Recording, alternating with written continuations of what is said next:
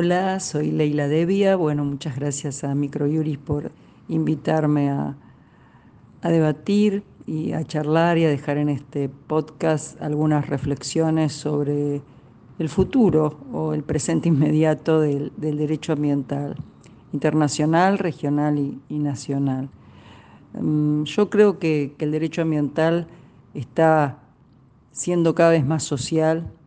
La agenda por supuesto, está llevada por eh, las connotaciones de la participación, de la resolución de conflictos y tensiones frente a las actividades productivas, frente a las actividades también del agro, frente a las actividades de servicio.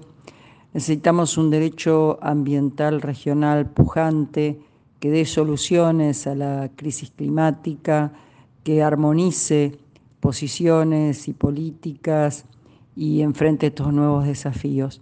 Pero también creo que el derecho ambiental, además de este costado social, también entra en una etapa donde el desarrollo económico y el crecimiento es fundamental y, y eso nos lleva a, a pensar cómo va a ser ese desarrollo, cómo va a ser ese ese crecimiento, cómo nos vamos eh, a posicionar frente a las restricciones no arancelarias, discriminatorias o no, no discriminatorias. ¿Volvemos a la liberalización del comercio o al proteccionismo ambiental?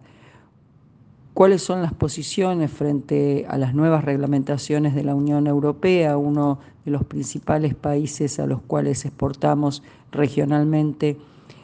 Productos agropecuarios. ¿Qué va a pasar con el reglamento de deforestación? ¿Qué va a pasar con los mecanismos de ajuste en frontera? ¿Qué va a pasar con la transición energética, teniendo en cuenta la reserva de gas de Argentina? ¿Cuáles van a ser las soluciones, los conflictos, los desafíos de este derecho ambiental que no puede convertirse en un derecho endogámico, sino que tiene que ser abierto no solamente a la pluralidad de ciencias y saberes, sino a la interrelación entre el mismo derecho.